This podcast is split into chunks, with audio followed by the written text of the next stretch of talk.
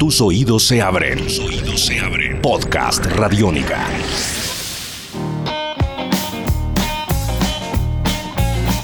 Esto es Podcast Radiónica. Carlos Elliott Jr. es un guitarrista y músico de blues de la ciudad de Pereira que ha desarrollado una carrera en la música de nuestro país, alrededor de cuatro discos y un sinnúmero de historias. Nación Radiónica estuvo hablando con Carlos sobre cuál es el estilo de su nuevo disco, Del Otoño al Mississippi, y también sobre la historia y relación de sonidos afros entre Estados Unidos y Colombia. Esto fue lo que nos contó. Podcast Radiónica.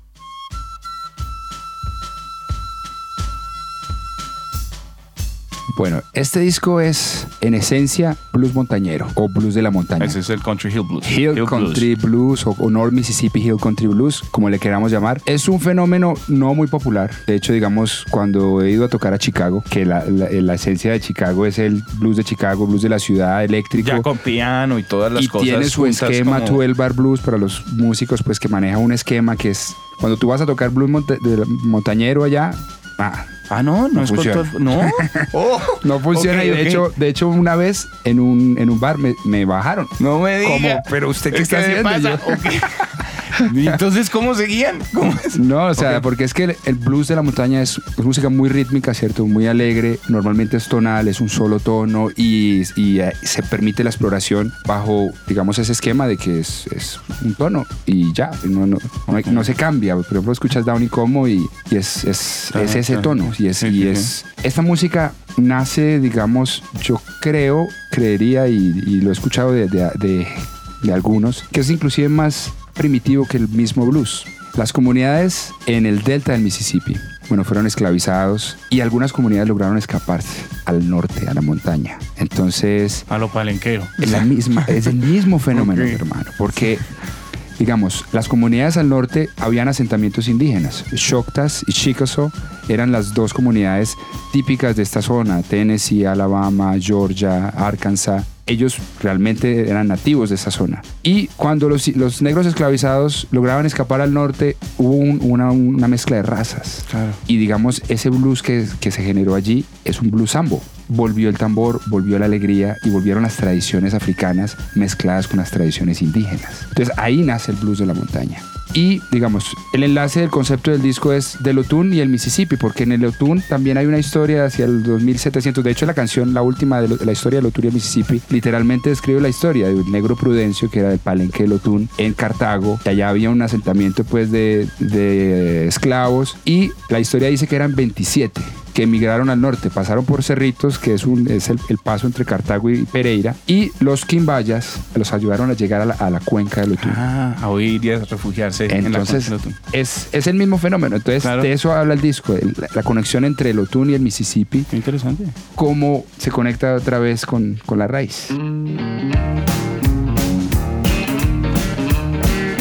Señor, historias muy similares que se encuentran y que todas reúnen igual esos sonidos africanos que venían y que invadieron América pues cuando llegó toda la, esclavitud de este continente y que trajo muchísima gente regada en muchos países, pero que todos venían igual del mismo continente. Sí. ¿no? Muy interesante esa, esa similitud a nivel de, de sonido y de exploración. ¿Usted sigue por esa tendencia o actualmente está explorando otras líneas dentro del blues? Yo creo que, a ver, mi momento musical en mi vida fue cuando encontré el blues de la montaña, porque digamos, ahí realmente me sentí, dejé de sentirme un colombiano haciendo música gringa. Ya. Porque digamos, cuando me conecté con el, con el blues de la montaña, eh, me, identifiqué, me reconocí en esa, en esa sensación musical, en esa espiritualidad, en esa mística que trae el, el ritmo mismo. Entonces, yo hago blues de la montaña y, digamos, eso es lo que, lo que propongo, lo que he propuesto y lo que, que, seguiré haciendo, porque es como la, en esencia la, la inspiración directa.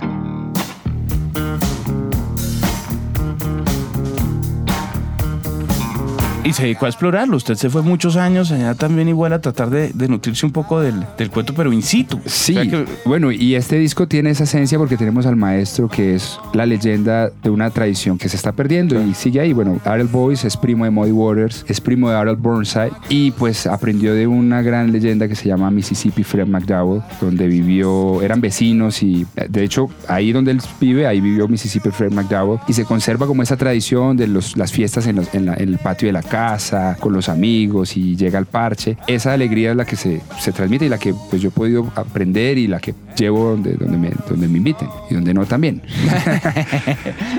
Pero entonces sí, el, el, blues de la montaña es, eh, Mississippi Hill Country Blues es la esencia de este disco, pero como, como dices tú, también hemos explorado un poco, digamos, el RB del, del, Mississippi. Hay una canción que explora de pronto también sonidos un poco más, digamos, eh, con un tambor un poco instrumental. es que tiene cosas raras, es una canción instrumental. Usted se refiere a la de, yo por acá la tengo, My Mule Brains in Others Hood. Ajá, ese es eh, batería y, flauta, eh, un homenaje también a, Oda Turner, que era el, tío de Arab Boys. Que ese es otro estilo de blues que uno a veces no identifica como blues, pero que sí está es muy, de flauta y tambor. Y está muy enlazado con el blues de la montaña porque eh, es ritmo y melodía.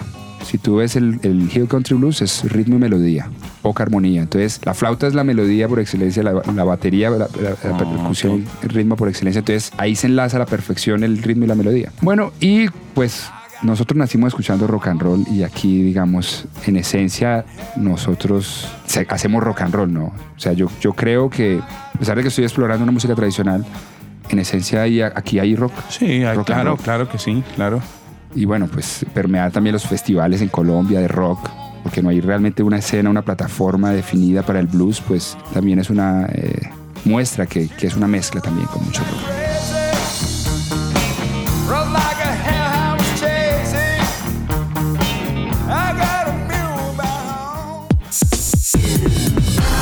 Esto es Podcast Radiónica.